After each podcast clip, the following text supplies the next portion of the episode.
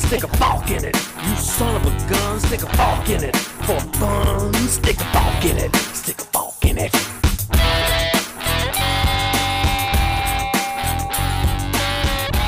Hello, Forkers. Esto es Soft Fork It, el único podcast que es padrino de una planta. Este es el episodio 10, titulado El Jon Snow de la suerte. Y hoy hablamos sobre el grupo de WhatsApp de los pastores aliens en la Tierra, el Basecamp del Not Safe for Work y de José, el que se la cogió y se fue. Em, bueno, eliminaron al Barcelona, porque esto es un podcast de fútbol ahora. Eliminaron al Barcelona. Ok, pero, pero, o sea, ellos no le ganaron al Liverpool 3 a 0 la semana pasada. Ese sí, Sí. lo vi. Te explico. Lo vi porque, porque yo salí, yo salí en un date y, y el restaurante donde fui estaban pasando el partido. Entonces, por eso lo vi. Sí, tú dices que tú eres de Barcelona, pero no parece. No, yo soy, o sea, yo, yo soy fan del fútbol solo en los mundiales. Ok. En los mundiales sí, me aprendo todo. Entonces me no eres fan del fútbol. No soy fan claro. del fútbol. Pero cuando vamos a clubes, ¿sabes? de vez en cuando me mantengo al día con ciertas ligas. Son demasiadas ligas y son demasiadas cosas. Entonces, no puedo saber tanto de todo. Y- Bueno, pero si tú tienes Pero en general equipo, sigo al Barcelona. juega en ¿no? una liga. No, el Y Barcelona juega en la Liga competiciones, sí, España, sí, juega es en bueno la que juega competiciones, juega en- claro. Claro, por eso, pero cuando no juegan la Champions, juegan la UEFA seguro. Además, yo creo que siempre he ido a la Champions, nunca he ido a la UEFA, o sea, hace 10 años. Y, y- y luego está la Liga aquí, y luego está otro. En España tienen otra competición que no es la Liga, sino la Copa del Rey también. Exacto. Son demasiadas cosas que te que estar pendiente. No. Bueno, tan sencillo como que tú instalas una aplicación que se llama The Score o cualquier otra de las muchas que hay, le dices que tu equipo Ajá. favorito es el Barcelona y todas las semanas te va avisando lo que va haciendo, las noticias, ¿Cómo se si se lesiona a alguien. Y, y así tú puedes dejar de pasar por ignorante cuando de- después de decir Me parece, que eres marico, fan del eso está brutal. Eso está brutal. Sí. Hoy Eso en día con la tecnología podemos solucionar muchas cosas, muchos de nuestros problemas. Bueno, pon, pon el link a la app en, en, en las notas. Mira, eliminar al Barcelona tal como fue visto en The Score. Así. Mira, te eso explico. implica que El perdieron Barcelona, 4-0. el- La semana pasada, sí, el, el Barcelona Ajá. la semana pasada había ganado 3 a 0. Y, Una locura, o eh, sea, con eso claro, ya estaba casi clasificado. Eso fue en el Camp Nou. Entonces llevaban una muy buena ventaja. El año pasado también les pasó exactamente lo mismo contra la Roma. Llevaban tres goles de ventaja, llevaban 4 a 1. Y en la vuelta perdieron 3 a 0. Esta vez en la vuelta perdieron 4 a 0. Qué y eso feo. los deja, los deja fuera de la final por segundo año Claro. consecutivo. Perdiendo por 3 goles de diferencia. O sea, Qué desaprovechando mal. una ventaja de 3 goles de diferencia. Exacto, desaprovechar Eso me, me tiene a mí muy feliz porque yo soy del Madrid. El Madrid no está teniendo su mejor momento justo ahora. No está teniendo, Pero- o sea, pero- no, no está teniendo, no, está teniendo su peor momento, creo yo, No, histórico. un, un momento, un momento. que les El ha ido Madrid peor. Ah, ok. Viene de ganar tres Champions seguidas, así que eh, no, no ha habido ningún cuando mejor momento de Zidane, ningún hace otro como equipo tres años. al lado de eso. ¿Cuál? Sí, ok, pero eso fue en la época de Zidane. Bueno, eso fue, o sea, el Madrid es vigente campeón. Es vigente campeón, sí, actual. Sí, ganó el año pasado. años ok. seguidos. Pero este, entonces fue esta temporada, no fue la pasada la que ya empezó a ir todo mal. No, eh, eh, a ver, eh, es vigente campeón y esta temporada no estuvo Zidane. Claro, pero yo pensé que ya incluso del anterior ya, o sea que tenía ya dos años los problemas. No, no, no. Ok. Bueno, ahora me ¿Qué estás haciendo dudar, pero técnico, creo que no. ¿Qué diferencia es un técnico, no? Sí, totalmente. Es que Increíble. al fin y al cabo, las 11 personas que están dentro del campo son personas y las personas necesitan líderes para poder lograr cosas. Dependiendo del líder que tú tengas ahí sentado en el banquillo, las cosas van a salir muy distintas. Exacto. Exacto. Y el- ese líder tiene que tener muchas capacidades, saber leer las estrategias, Por eso, estudiar y preparar los partidos cada semana, etcétera. por etcétera. eso que este episodio va a quedar terrible porque nuestro líder se ha ido, estamos sueltos aquí con nosotros dos como unos locos. Bueno, este, este va a ser el episodio del Madrid sin Zidane. Por eso, o sea, ta- tan mal va este episodio que estamos hablando de fútbol. Bueno, mira tú. No, el, fútbol, el su- el fútbol siempre ha tenido que estar dentro de esto. Sí, yo creo que yo creo que debería haber un espacio, o sea, si no todas las semanas, pero por lo menos de vez en No, cuando, en el Mundial hubo. No. En el mundial hubo, sí es verdad, en el mundial Sí. hubo. Pero pudiéramos hacerlo, o a, a, digamos, extenderlo a que sí, las Copa Europa o la Copa América, ¿no? Ese tipo de, de eventos que son cada, ¿sabes? Que también son cada cuatro años, pero que tienen, ¿sabes? Sus, sus- que ocurren entre, en los años entre mundial, ¿no? Exactamente. Eurocopa y Copa América, que son las, las competiciones más importantes. Y la Copa Confederaciones a veces. Que no, siempre es, es interesante. la Copa Alfredo. Alfredo del Milán, por lo visto. Qué lástima. No me acuerdo la última vez que el Milán ganó nada. No, lleva mucho rato eh, en, la, en, el, en el duele. Exacto, porque de Italia, que por sí lleva rato en general bastante mal, la Juve es la única que destaca, ¿no? Sí, llevan ocho escudetos seguidos. Bueno, y, el- y Pero- la Roma acaba, eh, pasó la, ya pasó a la final. Bueno, pero para que le dieran una rumba. Claro. Ah, está Y entonces Alfredo no está porque está eh, o va en camino al concierto de Greta Van Fleet. Que yo recuerdo que les conté que, que yo vi a Greta Van Fleet en vivo, pero no en directo. Muy importante. ¿Cuál es la diferencia? En vivo es que cuando está sucediendo en Estás el, ahí, en en- el momento. exacto, en en directo es que yo estaba ahí y no estuve. Porque fue en el Ah, no estabas ahí, ok. entonces, ¿cómo- ah, pero ya va, ¿cómo lo viste entonces? por, por streaming. Ah, ok. Porque aquí- ok. Yo juraba que en ido a Lollapalooza. No, a este año no. Aquí en Ok. Lollapalooza es eh, patrocinado, uno de los grandes patrocinantes es BTR, la empresa de telecomunicaciones. Entonces instalan tecnología de punta para eh, transmitir todo el concierto en- por streaming. Mmm, mira Entonces- tú qué maravilla. Vi a Greta Van Fleet, que yo jamás en mi vida había escuchado ni sabía que existía, y me llamó demasiado la atención, o sea, me, me quedé muy impresionado y todo el mundo coincide en que fue lo mejor de Lollapalooza. Yo lo descubrí por Alfredo en Cruzado de Letras. Alfredo llegó y nos Ah. lanza la pregunta y dice, les voy a poner esta canción, díganme ustedes en qué año fue hecha. Y yo Ah, inmediatamente escucho y, escucho y digo, esto 70s, es... 60, Esto es Led 70. Zeppelin, o sea, esto es Led, suena Led Zeppelin, esto es rock de los 70, no sé si es, no, es- no es 70. Led Zeppelin, pero es rock de los 70. Y resulta que era Greta Van Fleet y que tripeo, Sí. ¿no? Entonces, bueno, espero que Alfredo chamito. disfrute su concierto hoy, que envidia. Mi envidia que lo fortalezca. Yo en realidad no sabía si era un hombre o una mujer, pero después me fijé bien y tenía como un No, chaleco son tres hermanos, ¿no? Y entonces... Son tres hermanas, un chaleco. Entonces- este, creo que son tres hermanos y son tres chamitos, además. O sea, no tienen. Son jovencitos. Si mal no recuerdo. Uno es Greta, el otro es Van y otro es Fleet. O... Eh, sí, sí, supongo. Es así como. O sea, esto, no, esta comparación va a ser horrible. No es como, es todo lo contrario a. Hanson. dura, que hermanos también, pero, pero todo lo contrario. O sea, todo. Bueno, a mí me gustaba Hanson. Y hay un, Hanson un era, mito, era un mito que yo creo que es cierto, porque creo que sale en Wikipedia y todo, que ellos vivieron en Venezuela en algún tiempo. What? Los, hermanos, Hanson, ¿en serio? sí. Ya va, eso hay que investigarlo. Búscalo, en Wikipedia en este momento, porque es, es algo que nunca he verificado. Y siempre ha sido como un mito urbano. Mira, Hanson Brothers Living Venezuela, lo estoy escribiendo y lo sugirió. Ajá. HansonWords.com. Ajá, este. Por Wow, algo, ver, por algo espérate. petrolero, creo que era la cuestión. The Group's career ha podido haber empezado cuando el, el trabajo de su papá lo llevó a vivir en Trinidad, Ecuador y Venezuela, Ajá, ahí está. donde este, ellos desarrollaron una obsesión por eh, Time Life Compilation Records, por discos de Time Life de los años del 57 a 69. Para que tú veas, píldoras de cultura general. ¡Boom! By the way, vale la pena muchísimo entrar a la página de words.com. ¿Ok? Y lo voy a poner en el chat porque es volver a los 90, pero bárbaro. Ok. ¿Ok? y, si, y si está al estilo de los de GeoCity, entonces debe ser verdad porque en esa época internet todo era de verdad. Sí, en internet no habían fakes hace tiempo. Exacto, en los, no- en los 90 todo en internet era verdad. cierto. Ujú. Mira, y aquí navegando en, en esta red social que se llama Twitter, que algunos detestan, me encontré con una Ujú. imagen bien interesante de la Ellen Ok. MacArthur Foundation. Y es como un follow-up. ¿Y quién es? ¿Quién es? Eh, no importa, si es una fundación yo le creo. Com- com- com- ok. Tiene un dominio.org. Así que lo que ellos digan está bien. Exacto. Entonces te, te dice que en promedio un carro en Europa está estacionado el 92% del tiempo y que pasa un tercio de su tiempo de conducción buscando estacionamiento.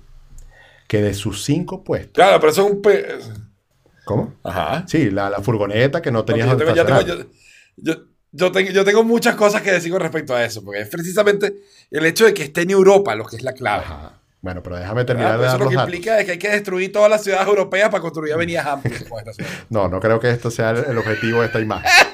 Que está en las notas, por cierto. Dice que sus- los cinco Sí, puestos las de notas. carro solamente mueven en promedio a 1.5 personas. Y que los carros desaprovechan el 90% de la energía que consumen. Pero así, con todos estos datos, el más del 50% del espacio público de las ciudades se dedica precisamente a los carros. Entonces, es, es como bien contradictorio eh, to- todo lo ineficiente que es tener un carro y que, sin embargo, tenemos todo que gira alrededor de ellos, ¿no? Y ahí es cuando eh, eh, pienso que es perfectamente viable estos servicios de, de carro por suscripción, lo que hemos hablado aquí varias veces, Ajá. que hay- hacia allá tiene que apuntar todo. Pero falta que Claro, Elon porque estás hablando ahí, primero, desarrolle bien la parte de la de conducción. un carro eléctrico. Exacto. Estás hablando de carros eléctricos, que, que para empezar, o sea, 86 el 86% del consumo del combustible, o digamos, de la energía gastada, se elimina, porque el, el 86% de la energía gastada, según este gráfico, corresponde a pérdidas de, en el motor. de motor y a, y a estar parado, haciendo nada. ¿No? Eso es algo que en un coche eléctrico prácticamente se reduce a cero. ¿Ok? O sea, consumes un mínimo de energía cuando estás parado, pero es un mínimo. ¿No?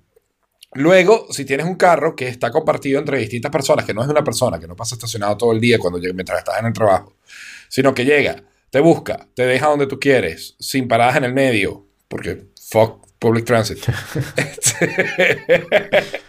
y inmediatamente se va a buscar otra persona y sigue en eso y está todo el día en ese proceso.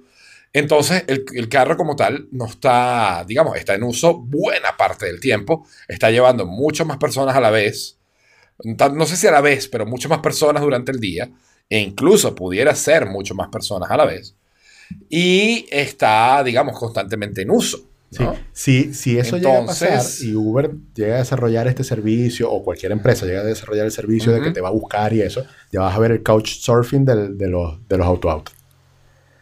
Que es gente que aprovecha El cola. couchsurfing de los Exacto, exacto. Este, Sí, como vas ya eso allá. más o menos sucede, ¿no? O sea, bueno, ya eso, ma- de- de- ya eso más o menos sucede con los, con los share rides de, de Uber, Ajá, ¿no? O sea, tú pides un Uber y si quieres pagar menos, entonces compartes el ride con dos o tres personas que van más o menos al mismo destino, ¿no? Y eso, eso funciona fantástico. Y yo creo que ahora incluso está mejorado en el sentido de que, bueno, pero los busca todo el mundo en un punto intermedio para que nada más tenga que hacer una sola parada.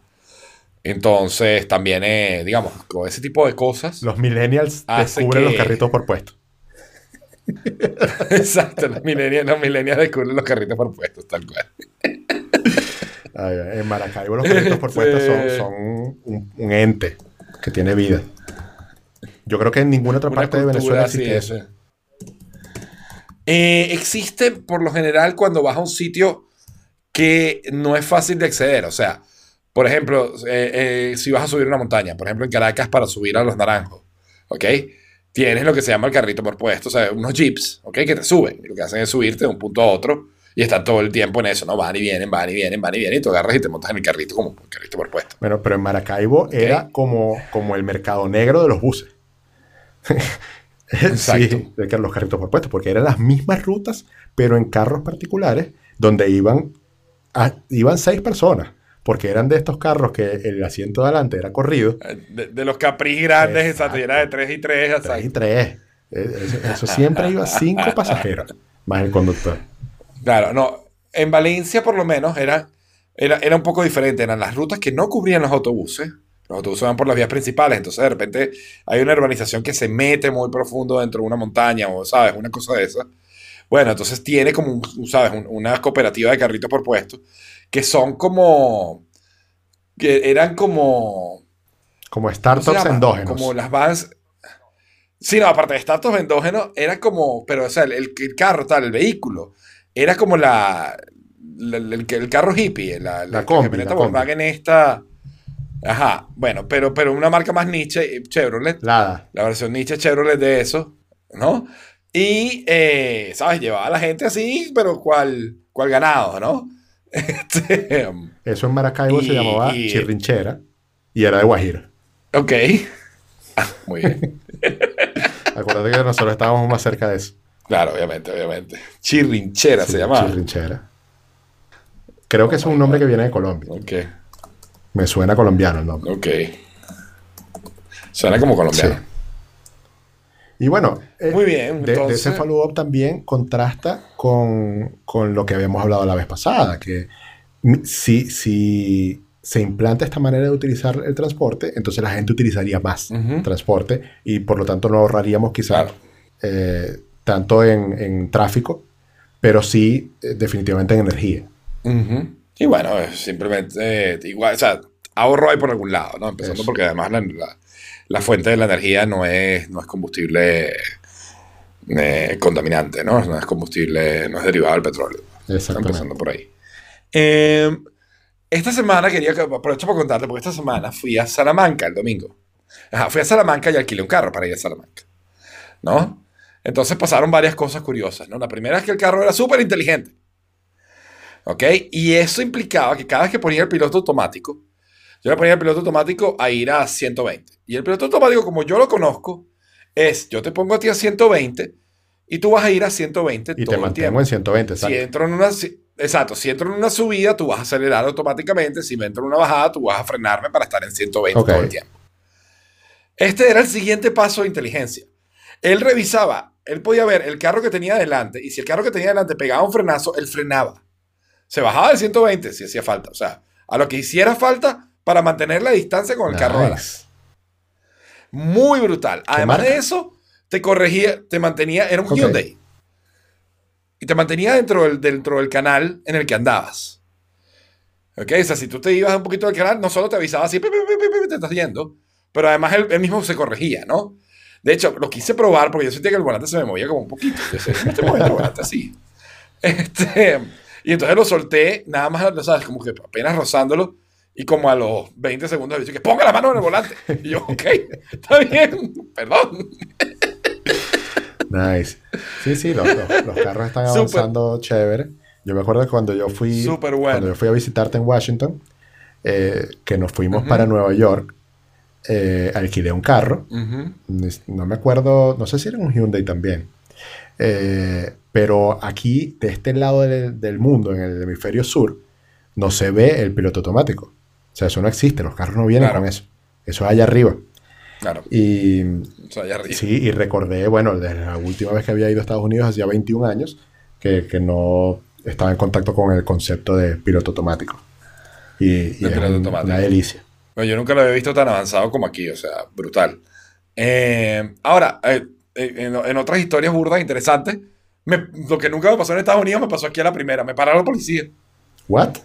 Voy, sí, más random. Voy yo solo en la autopista, tranquilo. La, la, la, la, la, manejando tranquilo, pero, ¿sabes? Normal. Y de repente, ¡uh! dos motos. Ah, ah, Que se, que se mueva para la derecha. Que... Me paro, eventualmente. O sea, me empiezan a guiar una moto atrás, una moto adelante. Escoltado, terrorista, ¿no? Escoltado. Y eventualmente, cuando consigo un hueco así, me mandan a pararme, me paran y tal. Y el bicho llegó armando un peo. ¿Por qué canal se maneja? Yo iba por el del medio. Ajá. ¿no? O sea, la autopista tenía tres canales. Y yo, como buen americano, voy por los canales del medio. Porque los de la derecha puedes tener gente que está entrando en la autopista y necesita hacer Ajá. merge. Y los de la izquierda son solo para pasar. Ok. No, resulta que la ley aquí en Europa es que tú vas por el de más a la derecha ¿Por qué? posible. Entonces, cuando el tipo, ¿por qué canal, me- ¿por qué canal se maneja? Y yo, o sea, Jaime, mira. O sea, si te pararon por ir por ese canal y te están preguntando, no, pero es que yo no tenías que responder Yo- o por sí, la exacto. Yo no sabía por qué me habían parado. Claro, pero por la izquierda seguro que no era. Bueno, entonces era por la derecha. le- Porque por algo te pararon. No, yo Te le digo algo así como que, o sea, por el que. Yo, yo le dije, no, yo le dije por el que iba, o le dije, o sea, o por cualquiera que no sea el izquierdo. ¿Ok? Porque el izquierdo es solo para pasar. Entonces me dijo, usted tiene que volverse a leer el manual. Y yo, bueno, que yo me lo leo otra vez, está bien. Nunca me lo leí para empezar, porque yo creo que es mi licencia venezolana. Y que bueno, an- anota mi correo para que me lo, me lo reenvíe. Para que me Para pase que me el lo manual, sí, compartas gracias. el, el doc. El bicho ahí armando un pedo así todo español antipático. ¿Usted tiene, usted tiene cartera de conducir. Y yo, sí, aquí está. Y entonces, claro, se fue, revisó la van, volvió y al final no me puso ni multa ni nada. Me dijo, bueno, tiene que volverse a leer el manual. Y yo, ¿qué? Nice. bueno, suerte. Sí. Nada, no pasó, sí, al final no pasó nada, porque de nuevo iba manejando muy decente, como gente decente, y no había más nadie en esa puta autopista y que estarían aburridos. O sea, yo creo que tú todavía tienes en la mente a Pichirilo que no pasaba de 70. Exacto. No, es- este bicho, que este bicho agarraba a cualquier velocidad no te, no te das ni cuenta. Pero no más que tenía el piloto automático que, Que te mantenga sabe a que raya. todo solo. Porque así, ¿no? Sí, sí, sí, sí.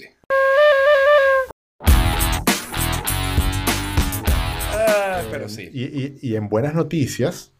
En buenas eh, noticias. Está esta de, de Ars. Technica que dice que Pornhub quiere comprar a Tumblr y restablecer es- ese, Su, su- su gloria pornográfica. ese bonito sitio que era antes. Ese bonito sitio que era antes, exacto.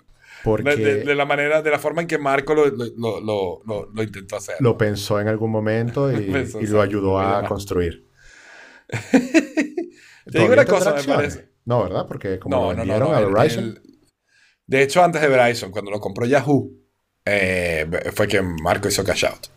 Ujú, ok. Bien. Bueno, cuando lo compró Verizon, esa gente dijo no, la pornografía no va con nosotros. Y entonces hicieron como un plan. Sí, pero mata- Para- mataron la mitad del sitio. O sea, la vida, Sí, la, sí. mitad de la, ¿sabes? La, la mitad de la vida del sitio era, era pornografía. Sí, yo tenía como 5000 likes y después me metí y quedaban 500. Mm, que- que- que te- quitaste las fotos, Jorge, las fotos, las fotos especiales. No, yo nunca pude. Eh, Mira que ahora que estás en tu, en tu, en tu modo keto, capaz, mira, ahorita tienes más demanda. Nada, nada. No es mi estilo. No es mentira.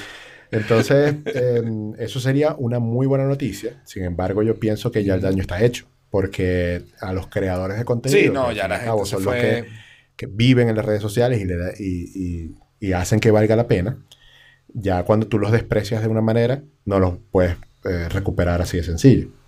Claro. Claro. Pero Sí, no, eh, eh, esto es sencillamente un rumor, porque ni siquiera hay como voceros oficiales que hayan dicho, mira, vamos a, a ir por, por Tumblr o algo por el estilo. Exacto. Me acuerdo cuando Pornhub también quiso eh, comprar los derechos de Sense8. ¿Te acuerdas? Sí, cierto, se ofrecieron también a, a hacer eso, sí, es verdad. Este, eh, de verdad que yo, o sea, y tú te pones a pensar, sitios como, como Pornhub tienen una cantidad de dinero gigantesca, o sea, probablemente son de Claro, las compañías de internet más grandes que hay. Y Claro. nadie nunca habla de ellos por el, por el sector de la industria en el que están. Por el tabú. Pero al final son tabú. unos actores importantísimos, exacto, pero es un sector importantísimo. Totalmente. Pornhub, yo lo veo como el Basecamp del Not Safe for Work. claro. Tú y tus analogías, Claro, me estás con las analogías últimamente. yo te conté, yo les conté, creo, ¿no? Una vez que yo intenté, o sea, Pornhub anuncia sus resultados, sus estadísticas anuales, que siempre Claro. son muy interesantes, muy divertidas, ver qué busca la gente, cómo lo buscan, qué, qué plataformas usan, ¿sabes? Cuánto memoria consumen, un montón de, de- de estadísticas interesantes. Ujú. Y por supuesto, cuando iba a tratar de entrar en el banco, cuando estaba en el BIT todavía, ¿sabes? Era así como statistics.pornhub.com y ¡pum! De una vez bloqueado y reportado. Y... Una sirena arriba de Pero tu yo puerta. realmente, yo solo quería ver data, de verdad que yo solo quería ver data. Debería haber como, como white words en, en los Exacto. URL. O sea, si, si es pero si la palabra stats está allí, que te Que deje te deje ver. ver, exacto. Sí, como safe words. Eh, exacto. Safe, safe words, o sea, white, whitelisted words y blacklisted words. ¿No? El, el whitelist del blacklist. El, exacto, el whitelist del blacklist. Mira, y, y esto otro espero que de verdad lo hayas puesto tú, porque si no, Ya lo voy a ver, dame un segundo porque estoy escribiendo lo anterior. Lo del Departamento de la Defensa y unos UFOs y unos usos que me di cuenta. No lo puse in- intentando yo. No estoy seguro que. No, sí, sí lo. No, no estoy seguro si lo puse yo o no, pero yo me leí este artículo. Ahí me di cuenta El que hecho- usos son objetos submarinos no identificados. No identificado, exactamente. Eh, al parecer, o sea, el Pentágono acaba de emitir un cambio de política muy importante con respecto a, a cómo se tratan los reportes de UFOs y USOs, USOs ¿no? De ovnis y eh, OSNIs. ¿Ok? Eh, te gustó esa traducción simultánea Sí. rápida. Eh, y resulta que es que todo viene en base, bueno, en base a varios. O sea, han habido una serie de reportes en los últimos años que están demostrando que hay algo que no conocen y que es importante investigarlo. Por ejemplo, hay un incidente de 2004 muy interesante donde hay múltiples personas haciendo reporte, personas muy confiables, coroneles de alto rango, capitanes de alto rango, o sea, una serie de personas que no tienen problemas mentales, que no tienen, ¿sabes?, ningún historial de nada, que no consumen ningún tipo de drogas, que no estaban expuestos a nada en ese momento, ¿ok? Y que describen una serie de, de- de eventos anómalos con, con objetos voladores no identificados. Y lo que están diciendo es lo siguiente, o sea, están diciendo, bueno, mira, aquí definitivamente hay algo. Y es importante que nos dediquemos a investigar qué es, porque si esta tecnología es del enemigo o es de algún estado enemigo, ¿sabes? Tenemos que estar preparados, o sea, tenemos, tenemos formas, o sea, esto eh, al parecer lo que, lo que describen y digamos la tecnología de la que están hablando en el caso de, de ovnis, de, de objetos voladores, es lo que llaman el santo grial de la aviación. ¿ok? Que es un objeto que se puede mover libremente en el aire, que no requiere, ¿sabes?, mantenerse en una, en una densidad, a una velocidad, ¿sabes? Sino que puede, fu, fu, fu, para arriba, para abajo, para la derecha, para la izquierda, como si flotara. ¿no? Exacto. Como si pudiera moverse libremente. Y entonces dicen que, este, o sea, que, que los reportes son, son tantos, tan repetidos y tan, y tan de buena fuente que son imposibles de decir, esto no es cierto.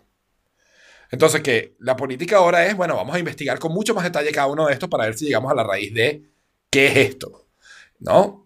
Y una de los, uno de los puntos que dicen y que, que es curioso es decir, es posible que la tecnología sea nuestra, de alguna agencia o departamento secreto y que no lo sepamos todavía. Que como es secreto, no, te- no podemos saberlo. exacta, exactamente, que como es secreto no lo podemos saber todavía.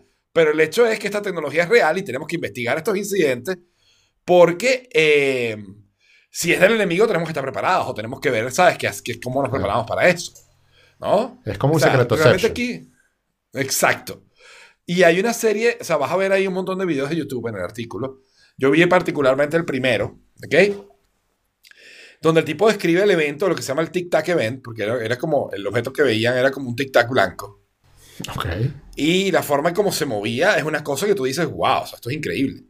Y los otros videos lo que hacen es corroborar la información, personas que estuvieron presentes allí. Y nada, la, la conclusión es que el Pentágono ahora va a tomarse estos casos mucho más en serio.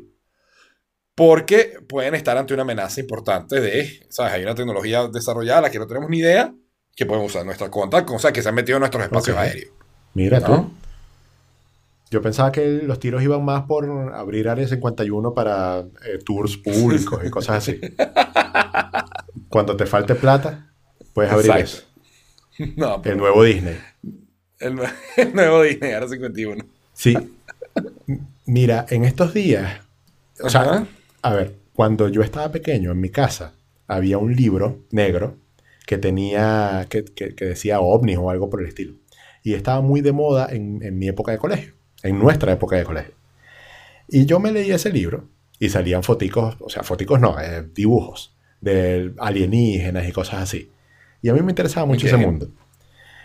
Y, en- y tenía mucho tiempo sin escuchar de ese tipo de cosas. Y en estos días iba manejando en la noche y vi un punto eh, rojo moviéndose a muy alta velocidad, lo que hoy en día puedo pensar que es un dron, pero se veía bastante grande. Entonces no estaba tan seguro que fuese un dron. Pero me llamó mucho la atención que iba demasiado bajo y demasiado rápido. Pero bueno, ya uno deja de, de tenerle miedo a esas cosas por lo menos, o de fijarse tanto en eso, cuando uno, a medida que uno va Claro. creciendo. Yo también he visto, digamos, movimientos raros de vez en cuando. De chamo también me acuerdo haber visto un par, eh, digamos, de movimientos que son difíciles de explicar, ¿no? Pero honestamente no recuerdo así ningún caso en específico que te pueda decir esto fue una cosa mind blowing, ¿no? Eh, pero sí, o sea, definitivamente todo el mundo ha visto cosas raras, o sea, Sí, en algún momento que te han llamado la atención. Mm, exacto. Y no necesariamente implica que hay unos alienígenas que están tratando sea, yo lo que creo es que si hay, una, si hay alienígenas en la Tierra, nosotros somos el experimento. Porque no hay ninguna otra explicación. Porque si fuera, o sea, yo me imagino, o sea, yo me imagino que llegan los alienígenas por primera vez a la Tierra en una final de un mundial de fútbol. ¿no? Carajo, ¿sabes? Interpretan, interceptan las señales que se están transmitiendo a lo largo de los satélites de todo el mundo y ven que todo está transmitiendo lo mismo. ¿no? Y cuando empiezan a ver, ven a 11 especímenes de, una, de la especie moviendo una pelota contra otros 11 especímenes de, la otra especie, o sea, de la misma especie. Y de repente, cuando la pelota entra en una mallita, la mitad del mundo grita ¡Eh! Y cuando lo sabe, y dice, coño, ¿qué estamos haciendo aquí? Vámonos. Esta gente no se hay ha mejores, todavía. hay mejores planetas que conquistar. hay mejores planetas que conquistar, exacto. no. Em. Pero, o sea, por eso digo que si están aquí, pues entonces nosotros somos el experimento. Ellos, ellos saben y están experimentando con nosotros, están viendo qué estamos haciendo, pues, ¿no? Pero si no, o sea, si vinieron aquí por interés en que comunicarse con nosotros, no llevamos chance. Sí, y pobrecitos Además- los que, los que estén, los que sean los enviados para acá. Es como, tú sabes que en, en el chavismo en Qué Venezuela, aburrimiento. a- a- al que la cagaba, lo enviaban de diplomático, no sé, a algún país. Ah, sí, Ese era el exacto, castigo. país nulísimo. Bueno, Bueno, esto, Supongo que esto debe la- ser los más o menos tal alienígenas cual, también. ¿no? Exacto. qué bueno. Porque además... Diplomático del planeta de- Tierra. Exacto. Neil deGrasse Tyson tiene una, un insight muy buenísimo, buenísimo, que a mí me encanta, que dice lo siguiente, ¿no? Dice, piensa en la especie más cercana a nosotros, los chimpancés. Nosotros, el, el código genético varía menos de 2% entre nosotros y ellos. Y los más inteligentes de su especie son tan inteligentes como los niños de 2 o 3 años de nuestra especie, o, o de 4 o 5 años, cuando mucho. Entonces, si esa, imagínate que tuviéramos esa misma diferencia tan chiquitica con cualquier civilización extraterrestre más avanzada que nosotros. O sea, As- lo- los- Así nos ven. Einstein sería, ¿sabes? El niño de dos años con él. No pudiéramos ni comunicarnos. Nosotros no podemos comunicarnos con los chimpancés, decirles que hagan nada. Exacto. ¿Sabes? No teníamos, estaríamos, pero completos, seríamos absolutamente unos animales y, ¿sabes? Estúpidos para, para esta gente. Todo ¿no? Moviendo una pelotita y metiéndole una mallita, o sea, totalmente. Los carajos Aquí que, ah, sí, no siquiera... que eh, nos está diciendo Dane por el chat que, que a Héctor lo ascendieron y felicitaciones y que está entrenando a Eso, su chimpancé. ¿sabes? Muy bien. Muy bien. Qué bien, qué bien. Qué bueno por Sergio, por Héctor. Sergio. En serio. Qué bueno por Héctor. este, pero sí, o sea, imagínate, lo que, uy, que esta gente piensa que todavía, todavía piensa que son hoyos negros. ¿Sabes? Y tienen, todavía piensan que el universo vino de un Big Bang. O sea, estarán cagados la risa con toda esa estupidez que pensamos nosotros. Y nosotros que nada, eso es lo más avanzado que tenemos hasta ahora explicándolo. Daría lo que sea por leer su grupo de WhatsApp. Sería buenísimo. Sería buenísimo el grupo de WhatsApp de los aliens que están aquí. sí.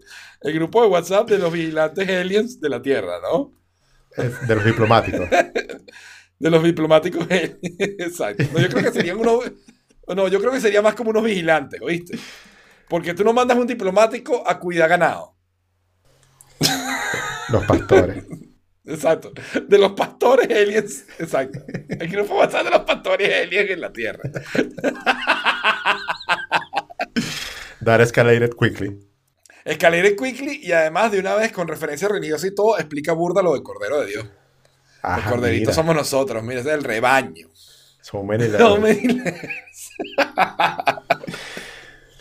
Mira, y te, te Bueno. cuento un poquito de mi... Cuéntame cómo vas de, De- de tu, en tu obsesión por convertirte en modelo. Mira, eh, llevo un mes y medio básicamente fluctuando alrededor del mismo peso, que es 92. Ok. Eh, ok, que está muy entonces, bien. Estoy est- estancado, eh, pero me falta muy poco para llegar al- a ese límite, o sea, para entrar dentro del rango que llaman los médicos saludables. O sea, donde la ¿No grasa estás ahí todavía? alrededor de los órganos... ¿Cómo? ¿Todavía no estás ahí? No, no, me- pero me falta muy poco, me refiero. Me faltan unos 4 Ok. kilos para llegar a ese punto. Y, eh, pero este jueves me tengo que sacar la sangre, o sea, tengo que hacerme exámenes de sangre otra vez, que hace como cuatro meses me lo hice por última vez para ver cómo siguen los niveles. ¿Tanto? ¿No fue Sobre menos? todo, sí, sobre todo de vitamina D, porque se acuerdan que yo les Sí, había que fue lo que te mandaron, te mandaron el suplemento. Sí, yo te dije que salieras al sol. Exacto. Llevo un mes y medio tomándome el, el suplemento de vitamina D y quiero ver entonces si, si ya hizo efecto y si ya estoy dentro de los valores normales. Y también porque ya dentro de poco me va a tocar flexibilizar. O sea, eh, salir de keto y entrar, por ejemplo, en low carb, que es como un poquito más Ok. permisivo con los, con los carbohidratos. Carbohidratos. Sí. Tam- también es low, o sea, bajo en carbohidratos, pero, pero más permisivo que keto. Claro. Nice, nice. Yo, bueno, o sea, por mi lado estoy pensando, yo estoy pensando en empezar en eso. ¿sabes? Entonces, eh, he estado haciendo ciertos progresos, pero voy poquito a poco. Reduciendo, reduciendo chocolates, reduciendo refrescos, ¿sabes? Estoy empezando suave, pero, pero tratando Ya, de llegar Lo que pasa es que la dieta keto es súper extrema. Entonces Sí, eso te va a funcionar por porque te va a funcionar. Claro, pero hacer el cambio de un día para otro es la parte que todavía no he logrado la, la valentía. Necesito Yo- yo creo que es mejor, cosas. no, es mejor hacer el cambio de un día para otro que irlo haciendo progresivo. Porque eh, a- al irlo haciendo progresivo, tú eres vas a que sentir que no la estás- piscina fría. no, pero vas a sentir que no estás teniendo efectos y, y- y te vas a aburrir. Claro, para empezar tengo que buscar un peso. O sea, yo de momento estoy tratando de, de estar un poco más sano, pero si no tengo un peso no puedo hacer nada. El- Entonces- te recomiendo el Smart Scale de Yufi. Ese es el que voy a comprar, efectivamente. Ok. Ese Claro, aquí- aquí 50 ahora- dólares. Exacto. Aquí ahora todos los precios son en euros y no tienen los descuentos de allá, pero bueno, se consiguen por lo menos. Exacto. Ese es muy bueno. Ese se sincroniza con Apple Health. Y al estar en Apple Health, eh, otras aplicaciones pueden tomar la data de ahí. Y entonces tienes Exacto. cositas chéveres en tu teléfono que, que te va llevando el track. Exacto. Exacto. Muy bien. muy Otra bien. cosa es que mm, fui a ver Avengers el miércoles, Tan, el, tan, el día de fiesta. Ujú. Spoiler Eh, alerts. Cuéntanos que spoiler todo. alert. Ya, ya, ya, no, ya, ya todo el mundo tiene que saber. Primero, De hecho, no, y a partir, a partir de ayer era el primer día que era oficial que se puede hacer spoilers de Avengers. Así que. Además, sacaron un tráiler de Spider-Man con un disclaimer que Con un disclaimer tenías que haber visto eh, Avengers porque En si no para- te iban a spoilear. Entonces, ese tráiler es hasta oficial. Sí. Entonces, a ver, eh, yo, ¿Qué no te pareció soy, ahí? yo no soy tanto de historia. O sea, por lo tanto, la primera parte me pareció súper lenta, súper aburrida, cuando te estaban contando todo el, el, el peo de los cinco años, el Thor gordo, o sea, explicando. No te metas con Thor Gordo. Thor Gordo es lo máximo. Bueno, o sea, Thor Gordo sí es la mejor pero- historia de ese. Porque primero, a nivel de historia, a nivel de historia es brutal porque lo que te dice es que una persona con depresión puede aún ser meritorio de llevar el martillo. Es una forma, es un mensaje contra la depresión y la ansiedad y este, todos esos males que mucha No, ningún mensaje, porque ese, ese martillo que tú dices que lleva, estando gordo y deprimido, lo usa en realidad el que está papeado y bonito, que es el Capitán América. ¿Ves? Entonces, ese mensaje yo no sé cómo lo entendiste, porque no era así. Ok, good point. Good point, good point. Y básicamente, para resumir esto, que no se merece tanto tiempo For Hit Avengers, es que Capitana Marvel, en su película, me, me molestó mucho, que, que toda la película fue un peo de que no, no puedo controlar mis poderes, los tengo que aprender a controlar. Tengo que, y, así sucesivamente, para que cuando Sí. los aprendió a controlar, en un segundo le pasa por el medio a una nave y destruye todo, o sea, acaba todo el problema en, en tres segundos. Lo mismo que pasó con el Arya y el Night King. Siete temporadas. Parecido, pero, pero peor aún. Pero, pero peor aún, Jorge. Porque ahora te voy Porque a decir. Avengers fueron 10 eh, años. Claro, no, pero yo te voy a decir ahora mi- mis razonamientos, además, con el desempeño de Capitana Marvel en Endgame. ¿Ok? Ajá. Vamos a suponer que, que ella llega, destruye la nave y todo perfecto en dos minutos. Ok. Entonces, primero, a la hora de llevar, o sea, primero que es muy mala idea, lo dije en el episodio pasado, eh, llevar el guantecito así que tipo relevo de superhéroe en superhéroe. Sí, sí. O sea, primero que es muy mala idea mandar las gemas, meter las gemas, regresarlas en el tiempo con plena guerra andando. O sea, ese no es el momento para hacer eso. Luego deciden hacerlo como un testigo. O sea, tiene cinco superhéroes que vuelan, pero vamos a dárselo a Black Panther. Sí. ¿Verdad? Que va a pata. Coño es su madre. Y luego de eso, además se lo dan a Capitana Marvel y Capitana Marvel, que tiene todo el poder del mundo, que no le pasa nada, que puede meter, atravesar una nave por el medio y salir perfecta, no se le ocurre meterse la vaina y hacer el chasquido de ella, no. Exacto. No, no, no, no. Su trabajo es llevarlo a la, a, a- a la, a la camionetica y para colmo fracasa en el camino. Sí, terrible. Entonces, No, eh, eh, la película Capitana Marvel a mí no me gustó por eso. O sea, que toda la película eh, tratando de decirte algo que lo, lo resuelves, entre comillas, en un segundo cuando le pasa por el Además de que se pierde, Y se pierde lo todo volvió a Endgame. hacer. Se pierde, to- se pierde durante toda la película de Endgame para solo volver al final de Ujes Máquina medio resolver, pero para no resolverlo igual. Bueno, se lanzó un Daenerys en el capítulo 3. Exacto. Es lo mismo, manguareando Tal todo el episodio. y por, por- por lo menos ella sí destruye la nave. Exacto. ¿Ves? No pero no, no, no. O sea, Endgame, Endgame- o sea, lo que pasa es que con el caso de, de Avengers es menos importante la historia. En el caso de, de Game of Thrones, Sí, la bueno. historia siempre ha sido muy clave. Entonces, ¿sabes? Lo, lo- lo juzgas bajo un estándar diferente. En el caso de Avengers es mucho más la acción y la diversión y, y el entretenimiento. Y yo creo que en eso la película lo hace bien. No, lo hace la bien película, a- primero, es muy larga. Tres horas es demasiado. Puede Y- ser. La, la primera, a mí el primer acto, que es el que tú dices que es muy lento, Ajá. a mí me gustó, me recordó mucho a la serie esta de HBO, The Leftovers, que es esta gente que le tocó lidiar con, con el aftermath de la gente que desapareció del mundo, ¿no? Eh, me parece que da un poquito de cara, dar character insight, de construcción de, de personajes, ¿no? A cada uno. Y me, me pareció, a mí, a mí me gustó. Pero sí entiendo que es lento. ya llevas más 8000 entretenido, ¿no? películas de, de que construir personajes, ¿no? Pero, no, pero no- es precisamente, en estas películas no se han dedicado tanto a construir, a que conozcas al personaje por dentro, qué piensa, cómo siente, sino lo ves el superhéroe en acción.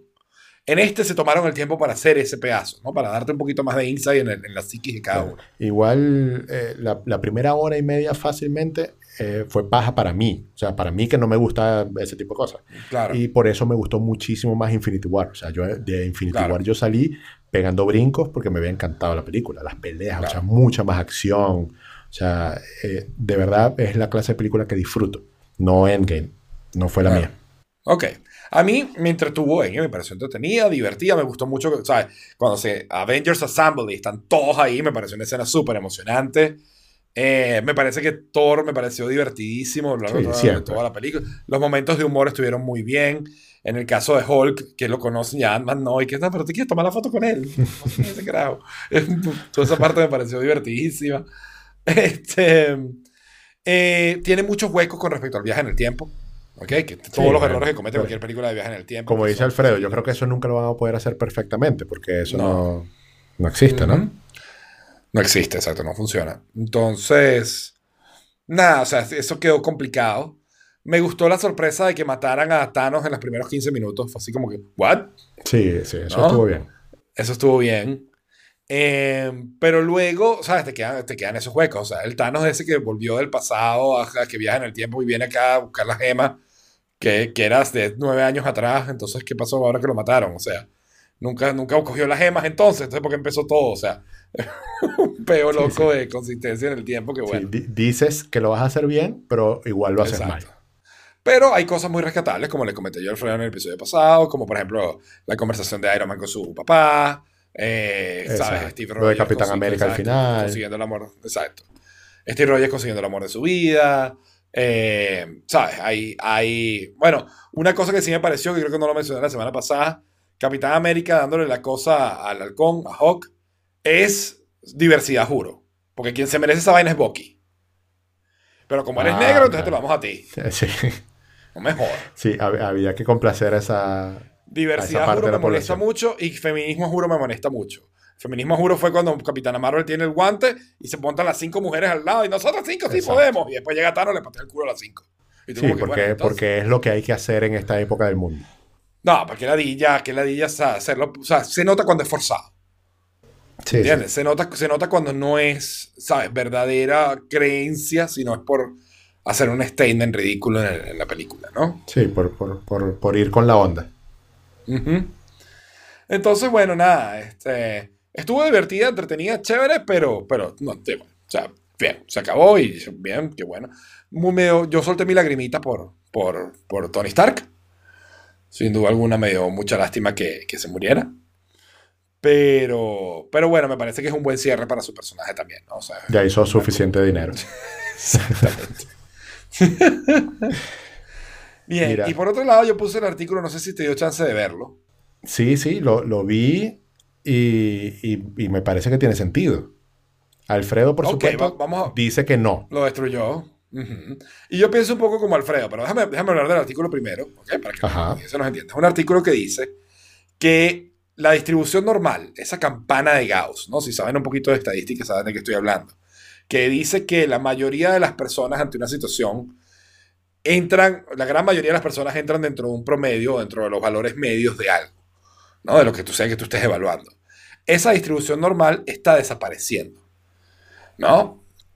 El, dicen, por ejemplo, qué sé yo, que la altura de las personas va, va entre, ¿sabes? 150 centímetros y 210 centímetros, pero que la gran mayoría está entre 1,60 y 1,70, ¿verdad? O 1,80. Y ahí es donde, ¿sabes? Tú ves que hay mucha más gente que mide entre 1,60 y 1,80 que gente que mide 2 metros o gente que mide 1,50, ¿no? Y eso hace esa campana, esa, esa campana de Gauss, esa distribución normal. Que a lo largo de, digamos, en, to- en la naturaleza y en todos lados, eso ocurre siempre. La gente, a la hora de pagar por un, por un producto, la mayoría de la gente paga un precio medio, mientras que hay gente que solo está dispuesta a pagar lo más económico y gente que está dispuesta a pagar muchísimo más, ¿no? Por un mismo producto. Eso ocurre en todos, en, muchísimo, en casi todos los aspectos de la, de la Y es naturaleza, que de la economía. si metes los aspectos en una distribución como esta, también los aspectos van a tener una distribución normal. O sea, porque hay algunos aspectos que no eh, concuerdan con esto, pero la mayoría sí. Exacto. Y lo que dice esta persona, lo que dice el autor de este artículo, es que eso está desapareciendo. Que una vez que pasamos a una economía donde no hay escasez, que es gracias a esa abundancia infinita que tiene hoy en día nuestro modelo económico, la distribución cambió. Y la distribución ahora se, se, se representa, se, así- se representaría más o menos de la siguiente manera. Una distribución más o menos equitativa en el primer bloque, del percentil 1 al percentil 70, y luego un montón, un bloque, una subida gigante en los percentiles del 70 al 100. ¿Ok? Dice, por ejemplo, y habla del Básicamente, caso... un- una bifurcación. Una bifurcación, o que sea- la, la gente tiende a ir a una de dos tendencias. O eres de extrema izquierda o eres de extrema derecha. O, o- o, por ejemplo, no te importa para nada la política o eres excesivamente político. No te importa para nada la tecnología y te compras cualquier teléfono que esté en el mercado o te compras el smartphone más caro de última tecnología, el más arrecho y gastas un montón de dinero. Eh, no te importa qué contenido estás leyendo en redes sociales, en Facebook o cualquiera, o eres ultra exclusivo y lees solo cierto tipo de contenido específico por una audiencia muy, muy, muy, muy pequeña. ¿No? No te importa el lugar donde vives, puedes vivir en cualquier ciudad y todas son más o menos iguales, o tienes que vivir en una de las grandes ciudades del mundo como San Francisco Nueva York para poder ¿sabes? ser, feliz, ¿no? Y que esa, o sea, que, que- que la distribución normal ha cambiado, ¿no? Ha dejado de ser Yo normal. Exacto, ha dejado de ser normal. Pero lo que dice Alfredo es muy cierto, que es que esta persona no provee data de ningún tipo que, que respalde ese, ese argumento. Sí, exacto. ¿ok? Pero- no provee pero la base- en ningún momento que diga... ¿Ah? La, la base a mí me parece que, que es como que uno la ve en el día a día. A ti Puede no- ser que la tú perciba. tú- si tú miras alrededor, no te das cuenta que, que sí puede tener algo de sentido. Puede tener algo de sentido, pero yo lo que creo es, honestamente, que si acaso la gráfica, porque él pone una gráfica donde, como te digo, todos más o menos igual distribuido y luego un, un- un pico en el, al final. Yo te diría que la gráfica sigue siendo como una campana de Gauss, pero que el lado derecho no cae tan, no cae tan drástico, cae menos drástico, cae más suave. ¿Ok? Porque hay más gente que es más eh, enfocada en, en- en- ¿sabes? Con, con mucha especialización en el área Minuciosidad. quiere. Exacto. ¿No? Pero, pero yo sí creo que si tú tomas la gente, o sea, si tú tomas el, el consumo, la compra de teléfonos, te va a dar algo muy parecido a una campana de Gauss en cuanto gasta una persona con, con respecto a un teléfono. Porque hay gente que va a, comp- o sea, y, y va a estar alrededor de 400, 500 dólares al año. O 400, 500 dólares cada dos años. O sea, 250 dólares al año. ¿Ok? Sí, pero yo creo, yo creo que él no está diciendo en, en el gasto promedio en celulares. Yo creo que él va un poco antes y es en la decisión. Al momento de tomar la decisión, ¿cuáles opciones tienes? O, o eres de los que no te importa y te compras cualquier modelo, o eres de los que quiere un iPhone. Ok, ¿Ves? y eso puede O- ser verdad. o sea, la- O iPhone o high-end. Vamos a, a hablar Eh, bien. es- y eso puede ser absolutamente cierto. Yo sí creo que ahora, hoy en día, cuando tú tomas una decisión, tiendes a meterte en uno de dos bandos. Pero cuando lo ves estadísticamente, sigues teniendo una distribución normal al respecto. Ah, bueno, ok. Eh, ahí, habría que tener data para verlo. Pero yo me quedo Exacto, con la lo que- premisa de, de que de entrada eh, estamos viviendo en un mundo en el que tenemos normalmente dos opciones. O sea, no importa o importa demasiado. Que es más o menos lo que él quiere decir con respecto a cualquier área en la vida, ¿no? O sea, tú eres del grupo de los que me da igual, o eres de los del grupo de me importa demasiado. Pero yo lo que creo es que eso siempre ha existido. O sea, tú siempre has tenido gente que le importa demasiado ciertas cosas y le da bastante igual en la otra gran mayoría de las cosas. Es más, yo creo que si tú le preguntas a una persona y haces una distribución de cuáles son sus intereses, vas a tener muy poquitos intereses en los que está muy, muy, muy, muy, muy interesado, una, un buen promedio de cosas en las que está poco interesado y una gran no mayoría de nada. cosas en las que tiene un interés normal. Exactamente. O tiene cero interés, ¿no? Entonces, de nuevo, también es una distribución normal. Sí, es que la, la distribución normal, como dice Alfredo, para poner las palabras de Alfredo aquí, la distribución normal lleva que 200 años, dice él, que desde que... Exacto, Eh, está comprobada, y, exacto, de que Exacto. Gauss la, la determinó, ¿no? O habló de ella. Eso tiene con... Y. Está comprobado. No, y es que, es que es una tendencia natural, o sea, es una tendencia natural, o sea, siempre han habido, por ejemplo, desde que existen los carros, han habido fanáticos de carros que, que compran un Ferrari de 300 mil dólares.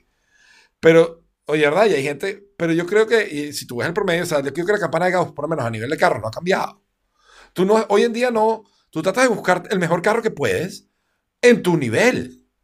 Tú te compraste una, ¿sabes? Una RAV4 porque te parece el mejor carro que puedes comprar a tu nivel Hasta donde no te- llegar. hasta donde puedes llegar. Pero tú no estás diciendo, ah, no, es que como yo no me puedo comprar el Ferrari, a mí me da igual cualquier carro y yo puedo comprar cualquiera. No, tú estás comprando el mejor que puedes dentro de las capacidades que tienes. ¿No? Y, y- y es una decisión estudiada, pensada, viste otras marcas, probaste otras cosas y finalmente te decidiste, bueno, mira, para mi presupuesto y mi rango y mis capacidades, esta es la mejor opción. ¿No? En esto sugiere, esto sugiere que la gente está teniendo a un punto donde o tengo lo mejor de esto o me da absolutamente igual. Y yo creo que, o sea, si bien hay una tendencia hacia allá, no es suficiente como para decir que la distribución normal está cambiando. Está, está acabándose, exacto. Ujú. Sí, cuando yo te dije al principio que, que me hacía sentido era antes de llegar a la parte de datos, sino a la, a la premisa. Y sí, o sea, definitivamente yo soy una persona que por lo menos hoy en día le importa poco las noticias. ¿Ok? No me, no me interesa estar pendiente de las noticias. Sí, Pero- no sabías que el Barcelona había quedado. Ajá. Por ejemplo. Y me da igual, o sea, yo no voy a, yo no voy a consumir, o sea, no estoy pendiente de consumir la noticia de la mejor fuente posible. Bueno, mentira, sí estoy. Pero o sea, cu- cuando consumo noticias trato de que sea de Reuters o el que yo considere más neutral posible porque, eh, ¿sabes? Son pocas, pocas los, los fuentes que, en las que yo confío. Porque venimos de Venezuela. Pero, Y estamos. bueno, Es como. no, pero Obsesionados es un con problema eso. global de periodismo en general. O sea, como, como la red, ¿sabes? Amplifica cualquier voz. Sí. pues, ¿sabes? Las voces de la locura se han amplificado sobre todo con mucha fuerza.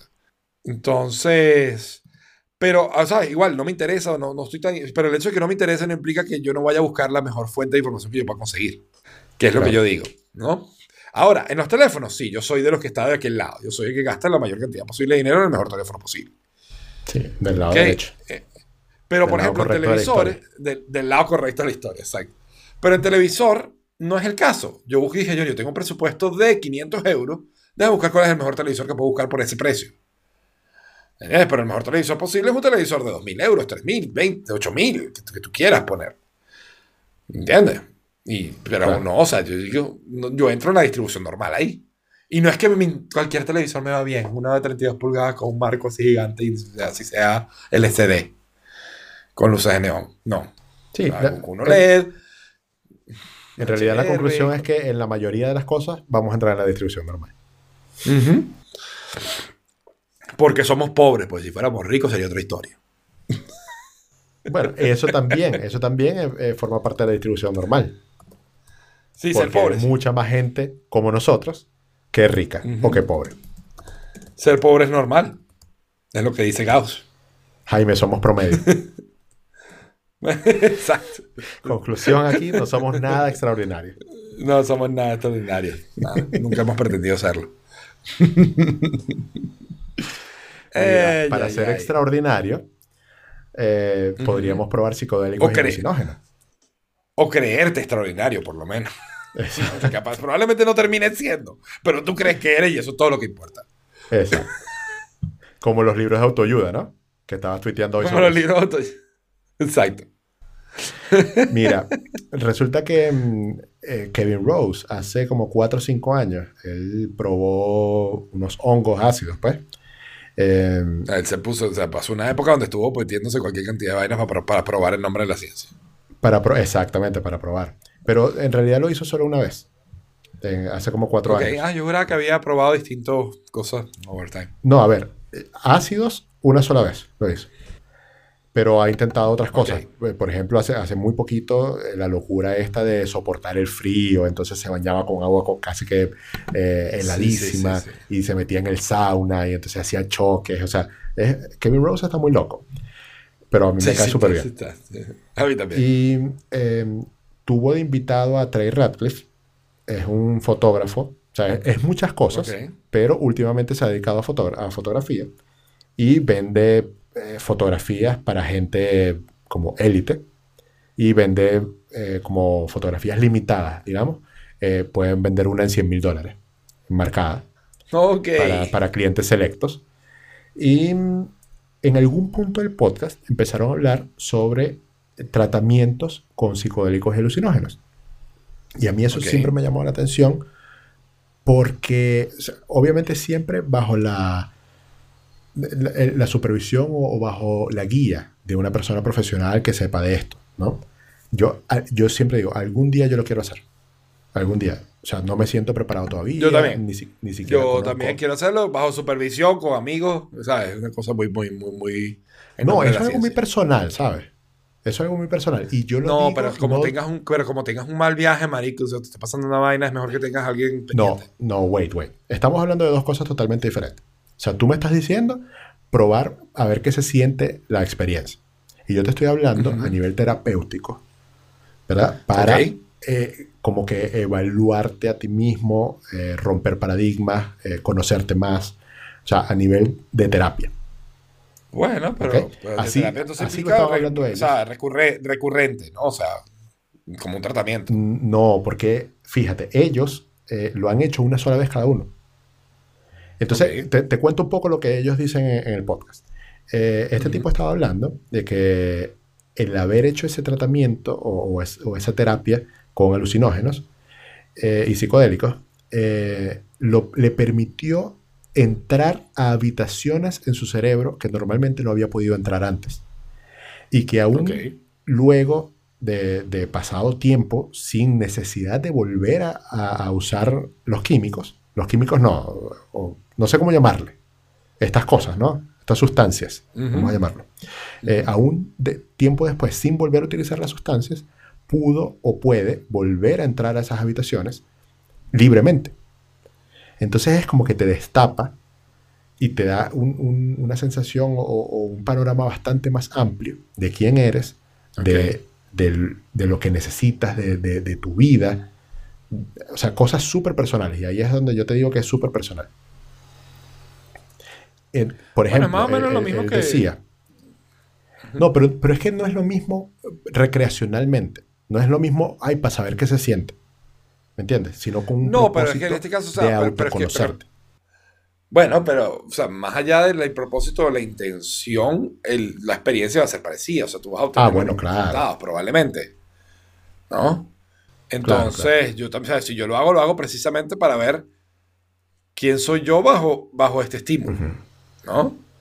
¿Sabes? Ellos Como- hablaron de personas, por ejemplo, eh, que padecen cáncer y que les hacen un- una terapia de estas y los sensibilizan o los acercan al concepto de la muerte, a que, a que acepten que se van a morir pronto, más rápido de lo que ellos creyeron, y eso ayuda a bajar la ansiedad y, y a sobrellevar esa época que, que, no debe ser fácil. No debe ser fácil.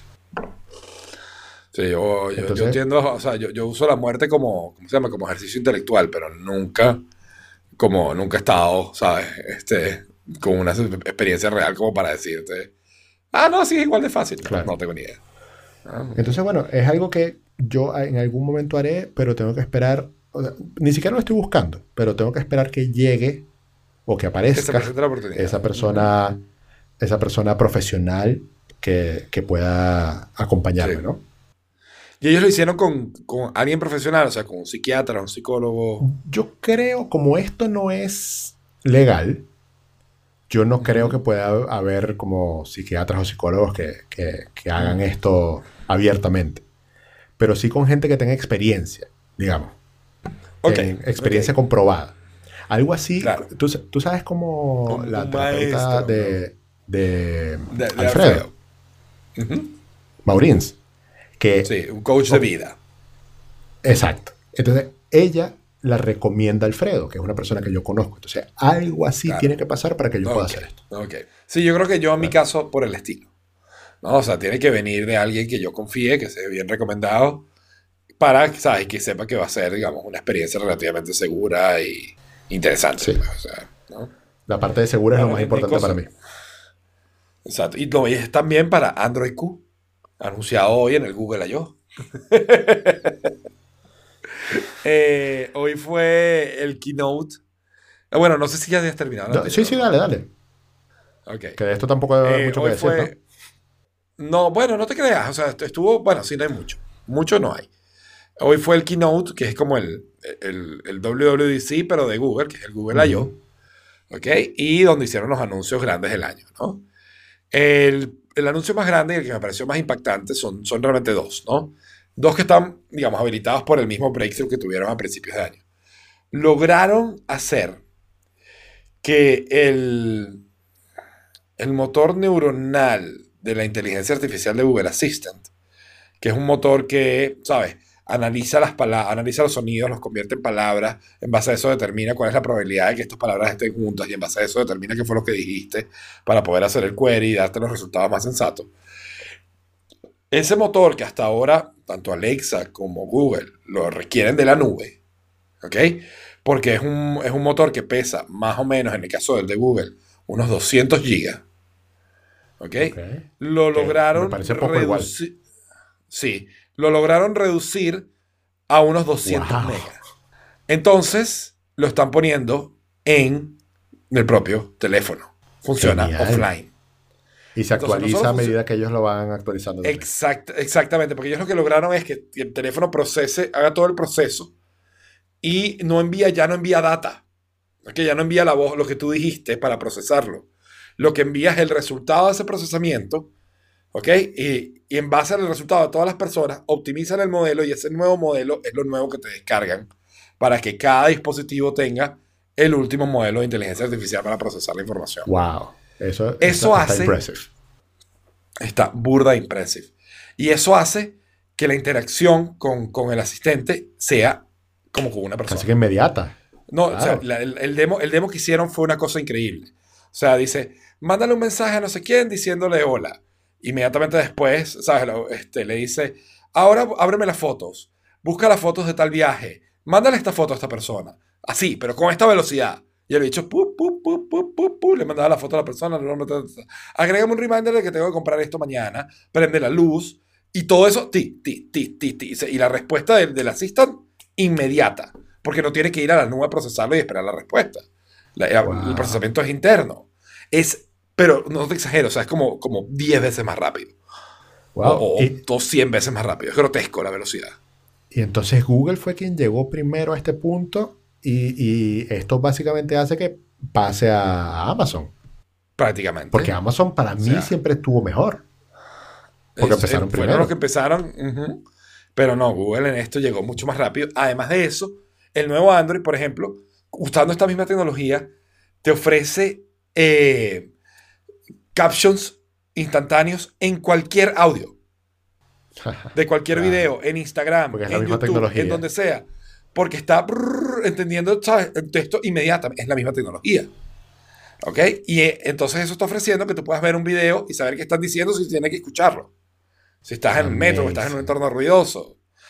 O sea, Se no lo dijeron, lo dijeron para videos, pero funcionaría para podcast. Claro, también. los intérpretes se quedaron Los sin intérpretes trabajo. se quedaron sin trabajo. Ah, Mostraron una aplicación que traduce simultáneamente a medida que tú hablas en un idioma al otro. ¿Ok? Y ahora funciona, de nuevo, 10 veces más rápido. Y además de eso, hicieron un breakthrough en entender, o sea, en lograr entender lo que estás diciendo. Entonces ahora, personas con, con speech disabilities, con, con problemas para hablar, lo entiendes perfecto. Lo que hace que, que los que hablamos mal el otro idioma, porque no, no tenemos el acento, tenemos el acento raro, también nos funcione mucho Claro. mejor. No, no, no, no, es mind blowing lo que están Nice. haciendo. Lo único que no vi que me tiene burda de estresado es que hablaron de todo esto, pero no me dijeron si, iba, si lo iban a poner en la nueva versión de Assistant de iOS o no. Ok, Yo quiero que lo pongan. Claro. No, Este- Deberían, ¿por qué no? Claro. Sacaron un nuevo, un nuevo hub, eh, el nuevo con, Ah. con pantalla. ¿Ok? Y el nuevo hub con pantalla tiene cámara, que está súper cool. Pero, y tiene una funcionalidad que está brutal. De repente tienes la música puesta y te llaman por teléfono, ¿verdad?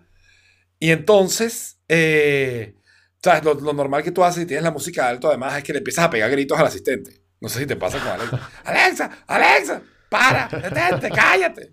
¿No? Y no te oye porque está al lado de la música que está a todo volumen. Ok. Bueno, ahora en este, en este hub, como tiene cámara, le haces así, o sea, le, le pones la mano y el bicho para. De inmediato. Nice. Como un Kinect para, Como un hub. Kinect, ¿sabes? Le pones la mano y el bicho entendió, cállate la boca.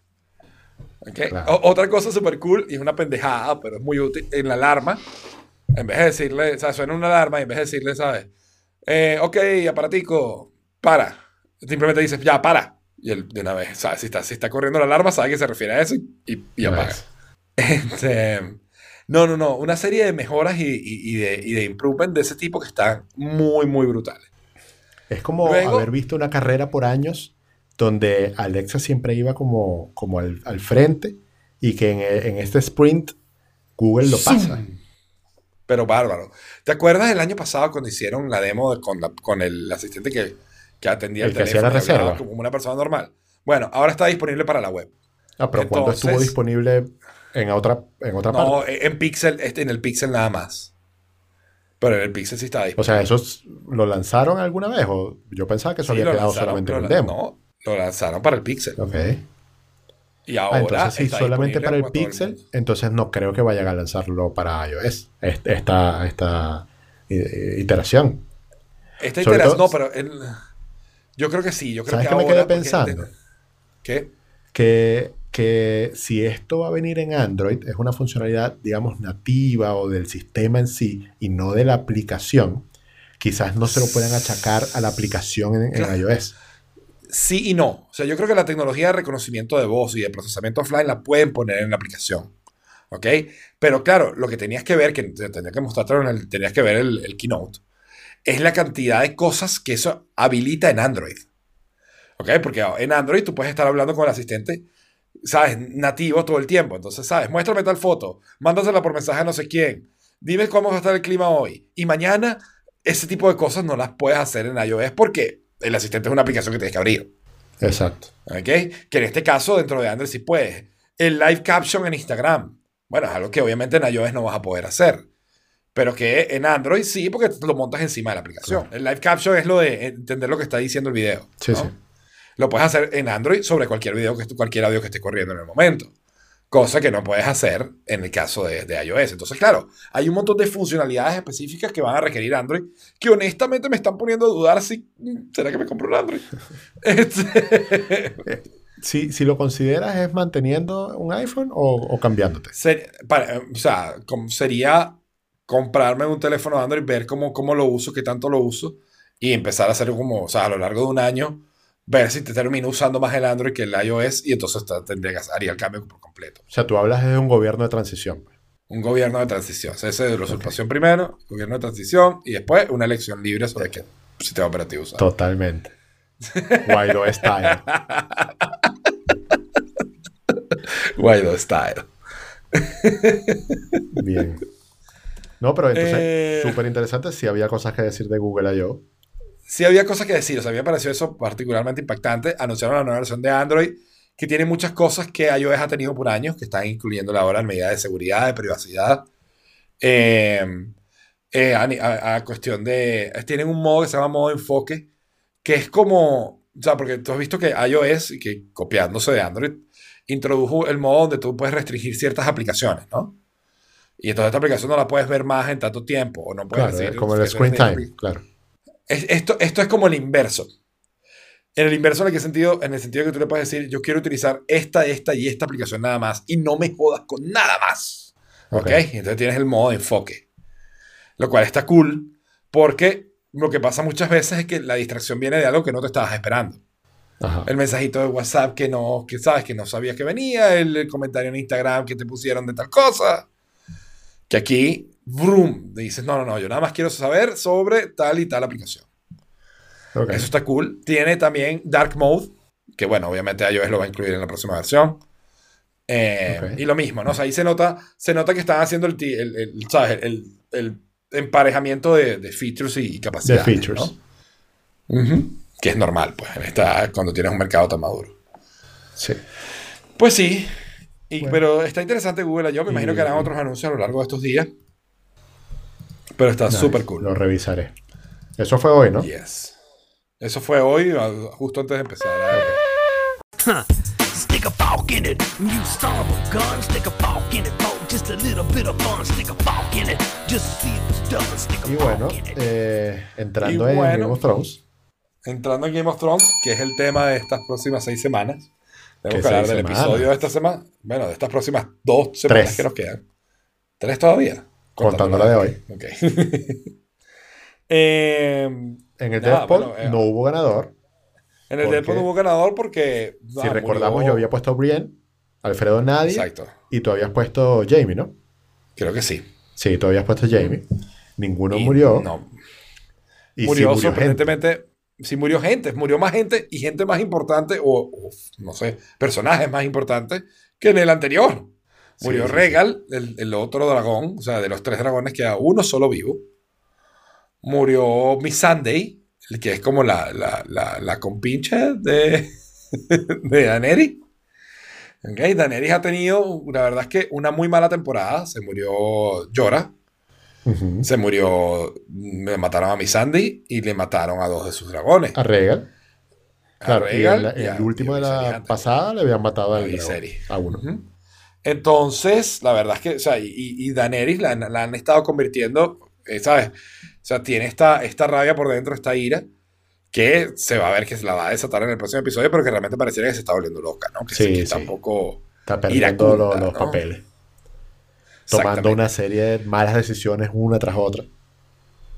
Y en el caso con, con- con Jon Snow, por ejemplo, también tuvo una conversación como que muy intensa, donde, bueno, o sea, es que empieza con, empieza con la fiesta, y en la fiesta ya se siente como, como me he sentido yo en la, en la fiesta cuando era adolescente y raro, ¿no? Que eres el Como que no wallflower, que todo el mundo, no encajabas en la fiesta, ¿no? Este- todo este Exacto. sentido se conoce de otro lado y yo estoy aquí sobrando.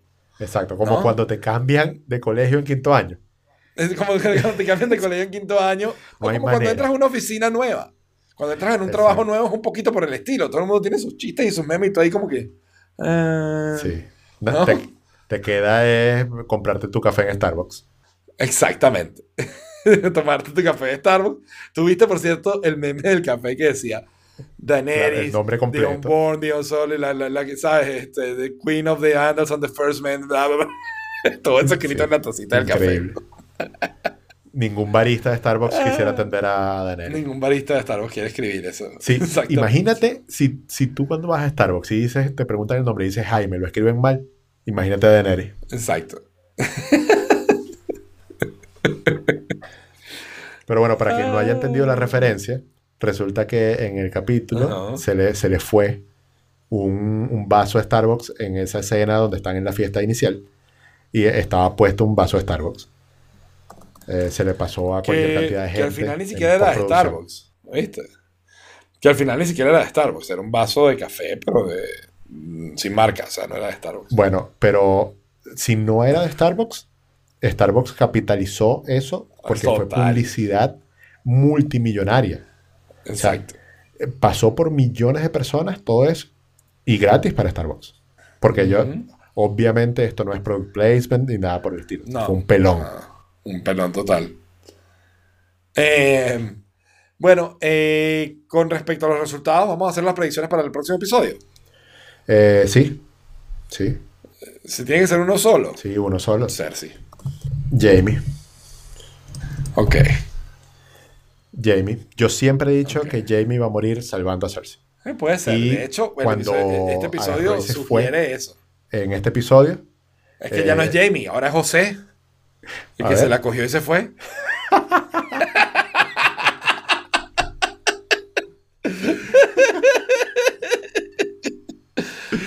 LOL. Increíble. Bueno, bueno yo, yo siempre he pensado que José va, va a morir salvando a Cersei. Sí, bueno, de Y hecho, ya dio el primer paso hacia eso. me gustó mucho ese. No tengo una palabra en español para decirlo, ese on redemption. ¿No? Tienes un personaje que se ha estado convirtiendo en más, cada vez más, más bueno, como, ¿sabes? Eh, Arrepintiéndose de sus errores y tal. Y al final, como un adicto, dice: No, yo no puedo dejar mi adicción. Bueno, pero es que todavía no sabes si va a volver para ayudar a acabar con ella o para salvarla. Yo creo que es para Yo- sal- intentar salvarla. Yo creo que es para intentar salvarla también y que eventualmente o, o se da cuenta y dice, no, esta mujer está loca y tengo que superar esto, o muere en el proceso, convertido, pues muere, sin- muere sin superarse, ¿no? Exacto, muere en su Eh, adicción. Muere en su adicción, exacto. Pero sí, Alfredo eh, colocó, como no está, dejó su voto antes y estaba votando por Grey Worm, que va a morir. Por, exacto, gusano gris. Sí, ti- tiene sentido tratando de vengar Tiene quizás bastante a, sentido. a Además, Missandei. además, exacto. Exacto, tratando de vengar a Missandei y además está pensando, está, está, está molesto, está frustrado, tiene miedo y va a estar, ¿sabes?, descontroladito. ¿No? Eh, con respecto a este episodio, o sea, A mí me está mucho mejor que la, a mí- está mucho mejor que el anterior, pero es porque el anterior fue catastróficamente terrible, ¿no? Sea, yo yo he mandado, yo no sé si los he mandado al grupo de ustedes, pero he mandado a mis otros grupos rants de un, un rant de YouTube de 30 minutos diciendo, ¿sabes? Todo lo que estuvo mal en el episodio, pero escena por escena. Luego, otro, otro video de 30 minutos de un tipo de qué hubiera reescrito él, que, que, que es una reescritura bien interesante, porque es una modificación, son modificaciones muy pequeñas, pero que te cambian todo el sentido del episodio y lo hacen mucho, mucho, mucho mejor. ¿No? Eh, y yo creo que, que, oye, que hubieran, ¿sabes? Que, que, que hubieran podido hacer exact- algo así y hubiera tenido mucho más significado el episodio anterior, totalmente. Este episodio vuelve a lo que es Game of Thrones, al, al, al- al plotting, al, ¿sabes? al pensar maquiavélicamente, al ¿sabes? hablar por detrás, por las espaldas, empezar a planificar escenarios B. Me, me sorprendió, yo no lo entendí así en el episodio, pero me quedó claro luego después que Sansa cuando le dice a Tyrion el secreto, se lo dice a propósito para que, ¿sabes? Él se lo diga a Varys y, y empiece a, a jugar el Juego de Tronos, ¿no? O sea, no, yo pensé que lo había dicho así como en desesperación, como, bueno, esto es grave y esto, ¿sabes? ¿Qué hacemos? ¿Qué opinas tú? No, no, no, lo está haciendo para, para sembrar cizaña. Sí, y, y ¿No? Alfredo tiene una. Bueno, no sé si es una teoría de él o, o algo que leyó, que Isibaris ha estado encompinchado con Cersei todo este tiempo. Y está pasando la información. Creo que está súper cool. Eso. Súper cool. Eso está, sí, está bien Claro, interesante. lo único es que va un poco en contra de lo que Varys ha venido diciendo hasta ahora, que es yo, yo protejo al reino. Y definitivamente Cersei no es la mejor reina para proteger al reino. ¿Ok? Pero también es cierto lo que dice Alfredo. Dice, él empezó a decir eso, a la primera persona que le dijo eso se lo dijo a Tyrion. Hace cinco temporadas. O sea, capaz desde ese entonces el que ha venido orquestando la vaina. ¿no? Sí. Este, La, escena donde Bron eh, entra al cuarto que están Jamie y Tyrion fueron dos minutos de tensión para mí, por lo menos. O sea, yo Sí, tenía la boca abierta y la mano en la boca. rara, ¿no? Pero también fue como un poco, no sé, o sea, yo siento que este episodio, o sea, a, a mí me gustó el episodio. O sea, me entretuvo, me pareció chévere, me parece que peca de lo mismo que han venido pecando todos los episodios después de que terminó la temporada 5, que es que el guion es terrible, que es que el pacing en los tiempos son terribles, el manejo del, flujo del tiempo, y que están, sabes, mateando todo muy rápido y por lo tanto no te quedan las explicaciones claras ni las motivaciones de los personajes claras porque muchas cosas ocurren fuera de pantalla y te las tienes como que imaginar. Y en este caso, en el caso de Bron, también lo sentí un poco forzado, precisamente por eso. Llega este tipo, bueno, me ofrecieron esto, que me vas a ofrecer tú? Y, y bueno, yo me voy. Y, ¿Pero ¿Para dónde te vas? ¿Cómo, o sea, si acabas de llegar a Winterfell, ¿para dónde te vas ahora? ¿No? O sea, esa parte me pareció como un poco rara.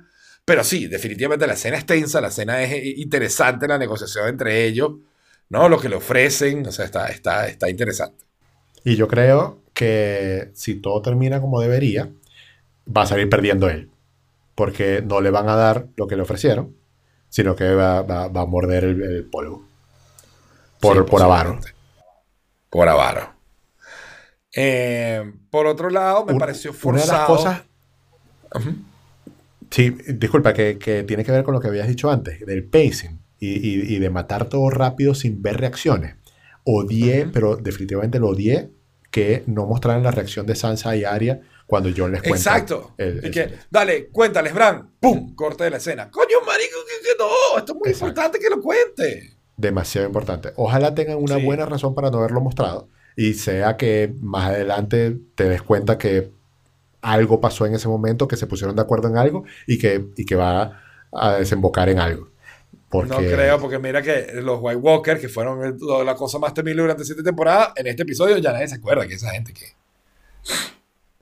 Claro, ¿Sabes? O sea, bueno. así, eliminados de la historia. ¿No? Fue horrible esa parte. Sí, Ta- también Sí. es que, o sea, algo tan complejo, con una estructura tan grande como Game of Thrones, no hay manera de resolverlo en televisión. Claro, No hay manera de resolverlo todo, pero también, también tuviste cinco temporadas donde ibas a paso de tortuga, donde te que dedicabas a explicar y a detallar todo demasiado bien, y luego a partir de la sexta empezaste a correr, a saltarte los tiempos. Se nota claramente una diferencia y una caída. Porque ya no hay guías. Ya Claro, no, ya no tienes dónde basarte. Y entonces, ¿sabes? No sé, o sea, hazte una octava temporada.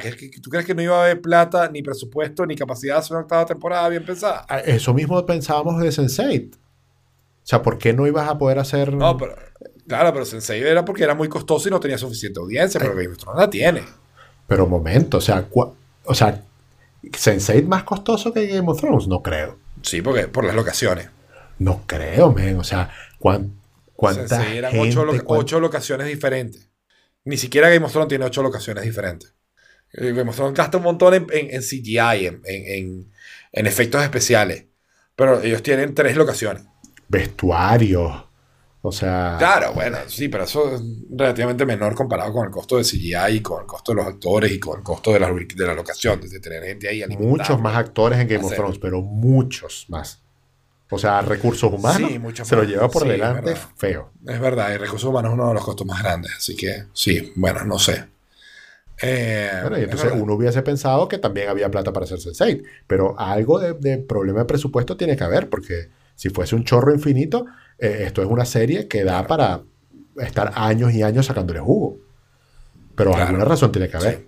Y, es- y seguramente es plata. Entonces, pero yo siento que, digamos, que, que Game of Thrones, ¿sabes? Iba así, o sea, tuvo, tuvo como un arco donde cayó mucho el final. ¿No? Sí. Eh, en las últimas dos temporadas, la temporada 6, la temporada 7 y está la 8 también. ¿No? Donde, donde se fue el guion al carajo. Bueno, Eh, independientemente de eso, sigue siendo la mejor serie de televisión ever. sigue siendo súper entretenida, sigue siendo divertidísima. Seguimos dándole el, el- el- el tema del podcast a, a Game of Thrones. Pero yo hasta cierto punto también, honestamente, te lo digo, yo como que ya quiero que se acabe.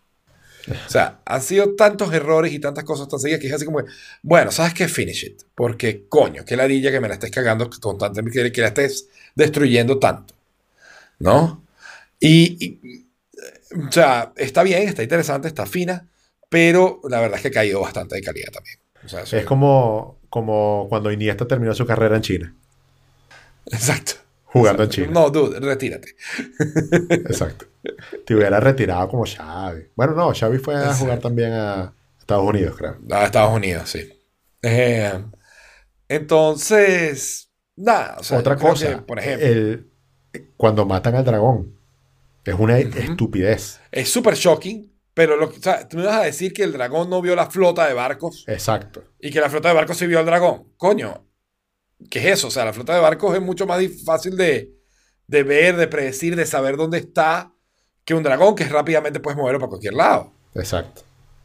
O sea, girar un barco te toma media hora por lo menos. Entonces, Euron, por ejemplo, es un personaje que, sabes, que está demasiado, es demasiado conveniente. Aparece justo cuando conviene y lo quitas cuando no conviene. Y es como, bueno, no, ¿cómo vas a tratar a un personaje así? O sea, ugh. ¿no? Luego destruyes toda la flota de Daenerys, ¿no? Llegan, naufragan todos, pero nada más te llevaste a Missandei. No te llevaste a Tyrion, no te llevaste a Varys, no te llevaste cuando los tenías en la orilla de la playa ahí. ¿Sabes? Y además, ¿sabes? No se los llevaron, asumo, que es porque esa misma tarde tenían una reunión importantísima por perder la guerra y sin estar traumatizados ni nada, ¿no? Todo chévere. Siguiente escena. Y tú como que, pero esta gente no acaba de naufragar y estar, ¿sabes? No, no, no, están todos aquí bien vestidos, coño, qué cagada que nos hundieron. Sí. Sí, No. y, y Y es lo que digo, es lo que también. se siente raro. O sea, el problema es que el feel es, se daña cuando está tan mal escrita la- la- el, el flujo de, lo- de los, de los acontecimientos. Claro, porque es que los personajes empezaron a tomar decisiones que normalmente no hubiesen tomado. O sea, que tú sabes que no son esas decisiones que, las que hubiesen tomado. Por ejemplo, Tyrion lanzándose una mesa de unidad democrática intentando negociar en República Dominicana. O sea, cuando en la vida Exacto, vas a negociar con. Cersei. No, además que ya lo hizo la temporada pasada, ya no hubo progreso en ese tema. ¿Entiendes? O sea, tú llegas, te sientas, negocias, no se da la negociación. Te vas solo a negociar con, la- con tu hermana en el castillo arriesgando que te maten. Logras hacer que ella se comprometa y te diga, sí, sí, mando las tropas. Y te engañe. Luego llega, te jodió, te engañó, te dejó sola ya y vas a volver a negociar con ella cuando vuelves. No me jodas, marico. O sea, Sí, ¿ah? demasiado Borges. la unidad. lanzándose un Borges en República Dominicana. Exacto, exacto. Es que es demasiado Venezuela también. Entonces, eh, O sea, ojalá la muerte de esta serie hubiese existido antes para que la, la mesa de la unidad democrática no hubiese cometido todos estos errores. aprendiera unas cosas antes, ¿no? Para que aprendiera. Eh, por otro lado, eh, leí un artículo que me molestó muchísimo. Me decía, consideraban la muerte de Miss Sunday racista y misógina. Ay, por ¿No? favor. Y yo como que, what the fuck, o sea, a todos los personajes, al blanquito más blanquito le cortaste la cabeza en la primera temporada. Esa es la forma en que se matan los personajes en Game of Thrones. O sea, no vas a venir tú con tu agenda liberal pendeja a decirme que, es que esta fue, este fue racista porque es que ella es negra y mujer. No. Coño, la mataron como la mataron a cualquier otro personaje de Game of Thrones, donde te tiene que dar la rechera que lo, que lo hayan matado. Te tiene que generar ese sentimiento. Sí, ¿no? pero sie- siempre va a haber Eh, esa- esas tendencias. Sí, siempre va a haber tendencias de ese tipo, definitivamente. Em, Lo que está diciendo De Héctor en el chat tiene sentido. Y yo se los dije a ustedes en, en el, en el Telegram la semana pasada. Eh, porque Héctor dice y lo leo. No sé si lo han conversado antes, pero ¿no les parece que al ser tan esperado este final, la gente está viendo detalles y detalles, está criticando más de lo normal? Y me parece que sí, totalmente. Seguro, totalmente, totalmente. Incluyéndonos, incluyéndome, y, ¿sabes? Yo más que, yo más que tú. Pero, pero totalmente cierto, ¿no? O sea, tú tienes, o sea, primero, tú tienes una serie de expectativas, que cosas que quieres que pasen y que al no suceder te, te molestan, ¿no? Yo trato de que mis expectativas sean no sobre acontecimientos que van a pasar en la serie, sino co- sobre coherencia en la historia. ¿ok? Ok. Que, es lo que, no está, que es lo que no está pasando. Pero aún así, el hecho es que si estoy criticando esto es porque yo tengo unas expectativas que no se están cumpliendo. ¿No? Entonces, no importa cómo lo quiera llamar, el hecho es que estoy, ¿sabes? Excesivamente juicioso cuando antes era simplemente llevarme la sorpresa de, wow, qué cool esto que hicieron. ¿No? Sí, y que con esa perspectiva tiendes a, so- a saltarte más los errores que con la perspectiva de, déjame, ¿sabes? Que no se equivoquen en nada, porque como se equivoquen me cagan Sí, la o sea, porque es que ya armaron en ti un- una base sobre la que tú un partes sobre lo que eh, tú y, estás y- y- sí. y esperas cosas. Es cuestión de expectativa. Y es imposible que eh, esta gente, los escritores y todos puedan complacer a todo el mundo. Totalmente imposible. Sí, sí, o sea, y bueno, nada, o sea, eh, Igual ya quedan, ¿qué? Eh, ¿Dos capítulos? quedan dos episodios, yo honestamente ya estoy como que espero que se acabe y punto. Pero, pero de nuevo, igual me entusiasma, igual me entretiene, igual me levanto a las 6 de la mañana para verlo, igual me sigue pareciendo una producción fantástica e increíble, con un presupuesto altísimo que se, y bien justificado, con buenas actuaciones, si bien mal escrito y mal guion, eh, no es culpa de los actores, los actores están haciendo un gran trabajo igual. Sí. Eh, La escena y- de Aria cuando le dice a, a Gendry que no, es muy Aria. Eso, Ah, eso sí, sí, tuvo es- coherencia. Esa no soy yo, exacto, eso no soy yo, ese estuvo fantástico. Sí. Además, bueno, yo, yo te voy a decir, ah, pero sí, ah, esto es algo muy importante que hay que hablar, que fue lo que más me molestó de todo el episodio, no puedo creer que me había acordado hasta ahorita. Ajá. ¿Ok? Yo creo que lo dije en el chat, no sé, pero yo, yo ahorita tengo dos, o sea, soy de dos equipos. O equipo Cersei, ¿ok? Pero definitivamente, o sea, y el otro ya lo voy a decir, ya va. Pero yo le voy, de momento le voy a Cersei. Así de grave está la situación. Y le voy a Cersei porque Daenerys se volvió loca, es una loca que quiere el trono y punto, por más ninguna otra razón. Y John es un abandonaperros. Sí. Eso no se hace. O sea, me vas a decir que no podías tomarte dos segundos para acariciar al perrito y despedirlo. Después de todo lo que hizo, el pobre perdió una oreja. Pobrecito. Cero, cero trato animal ahí. Me, pa- me parece, me parece sensato que él diga, llévate el perro al norte para que se pueda ser libre y vivir en su ambiente. Sí. Pero, coño, despídete del perro, dale un abrazo, revuélcate con el perro un rato, yo no sé. ¿Cómo le vas a mirar así de lejos y que, bueno, chao? ¿Qué es eso? No puede ser el rey. Una gente así no puede ser el rey. No puede. Es que John nunca ha Entonces, querido. John le ha sacado En el cambio, Cersei siempre ha tirado. sido consistente con cómo es. Entonces, Team Cersei. Y si no, el otro, ¿sabes? Si no es Team Cersei, porque Cersei es una loca también. Entonces, Team Gendry. El único heredero legítimo de Robert Baratheon que merece el trono. Exacto. Sí. Team Gendry, Mike. Quizás esa movida de, de- de reconocerlo la, la hayan hecho para eso. No creo. Es demasiado. En en dos episodios no me vas a montar Gendry en el trono. No, no sé que no lo veo pasando. Bueno, si hablamos de finales inesperados. Eh, sí. Pero yo en final inesperado vería, por ejemplo, a el Ah, no, por favor. ¿Cómo? Claro. Bueno, me mató a todo el mundo y chao pescado. No, pero bueno. O a Tyrion. en Eso sería cool. Porque mi teoría más o menos va a ser la siguiente. Matan a Cersei, sí. Daenerys se vuelve loca. Y Arya la mata con una máscara de llora. Va a decir que llora, ¿qué está- estás haciendo aquí? ¡Chin, chin, chin! No, a ver. que- quedan dos personas con ojos verdes, que son los ojos que faltan para, para la Cersei. profecía, ¿no? Que son Cersei y Daenerys Daenerys. tiene, en teoría, bueno, en teoría tiene los ojos morados, pero... Tú sabes que los Targaryen tienen los ojos morados. Bueno, En la, en la historia, No. que en el libro, pues. claro, no, no le han puesto los, los contactos en, en la serie. Sí. sí. Eh, y no, lo, lo que dice Dani es cierto. Eh, Varys se muere porque se lo dijo la bruja. O sea, yo me voy a morir en este continente y tú también. Y Varys, y que, what the fuck. Betina está armando una teoría. Ok. Bettina Eh, acaba de contar Game of Thrones, pero de, de robot más o Exacto, de Robot más o Forkit, sí.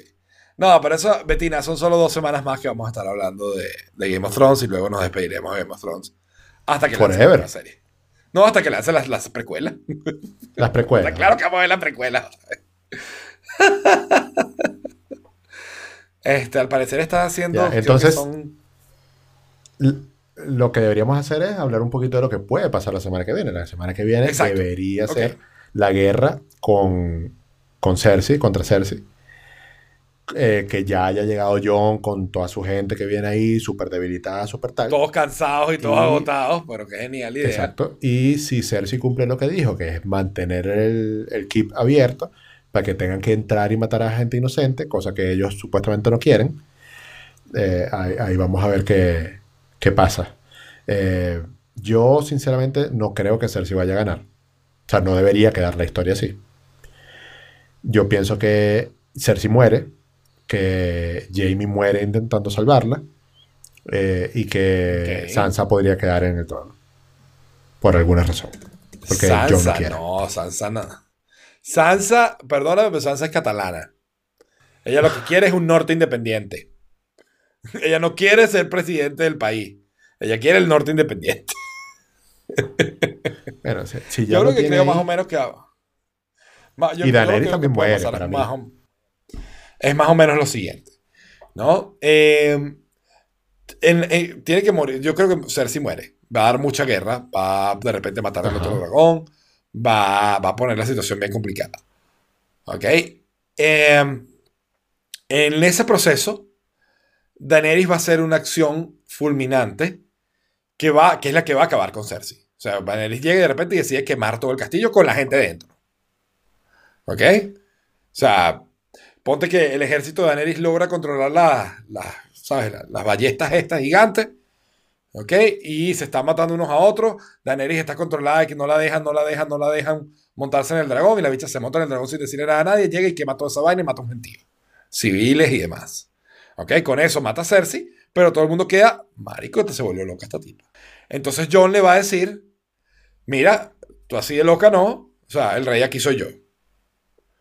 Se va a prender ¿Tú el peo que por el lado de? Varys. Se va, no sé si John, pero por lo menos se No. va a hacer pública la información. Y John va a decir, bueno, en vista de que esta mujer está así, yo voy a asumir la responsabilidad que me toca. ¿Ok? Pues por cierto, yo, ¿qué más? yo voy a imprimir una estampita de Jon Snow, que sea el Jon Snow de la suerte, para que cada vez que renuncie a un trabajo te salga uno mejor.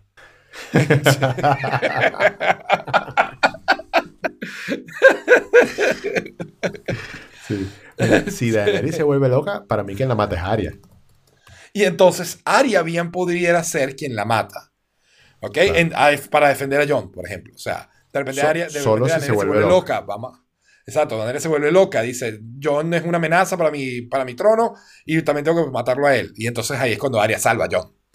Por Sí, ejemplo. que a estas alturas, de verdad, no sabemos cómo se siente Arya con la noticia que le dio Jon, porque no nos dijeron. sea, yo- yo no sé dije, si- bueno, Yo no sé si Arya sigue pensando o viendo a Jon como su hermano, o si dice, ah, tú naciste, o sea, tú eres hijo de otra gente. Bueno, chao. Yo no, exacto. no tengo nada que ver contigo. Porque eso no nos mostraron. Exactamente. Y entonces, ponte que Jon muera en el camino por alguna razón X o Y, y el rey entonces sería o Gendry, o Tyrion, o no sé, o Varys. No, Varys se va a morir, pero. O Gendry o Tyrion. Team Gendry, marico. Team Gendry. Puede ser. Y, y- y como decíamos, eh, hablando de finales inesperados. Exacto. Hablando de finales inesperados, Team Gendry, Team Arya, aunque Arya no la veo de reina, honestamente. No, Arya no. Aria, Aria es, es independiente. alma libre. Aria no- eh, ah, es un alma libre. Aria no quiere ataduras de ningún tipo. Como, como, si no quiere un matrimonio, ¿qué menos va a querer un reino, no? Exactamente. Esa- ella no está para esos compromisos. Ya no está pasando compromiso, exacto. De- dicen dónde están las solteras y es la primera que levanta la mano. Exacto, exactamente. Este, ¿Cómo es que dice la canción de. Maluma? ¿Tú que escuchas esas cosas? La de Maluma. Eh, Ella o no sea, está si lo buscando novio. Este, Si me lo ¿cómo es que preguntas así en el aire, no Ah, me voy a mira, acordar. ajá, quiere, ah, ¿Cómo es que quiere salir, fumar, beber, subir un video para que lo vea él, para que se dé cuenta de lo que perdió, para que el puto se sienta? Ah, HP, esa es HP. Exacto, por eso. Maluma, Hewlett Packard. Y buen pack, Exactamente. Este, bueno. well, ese,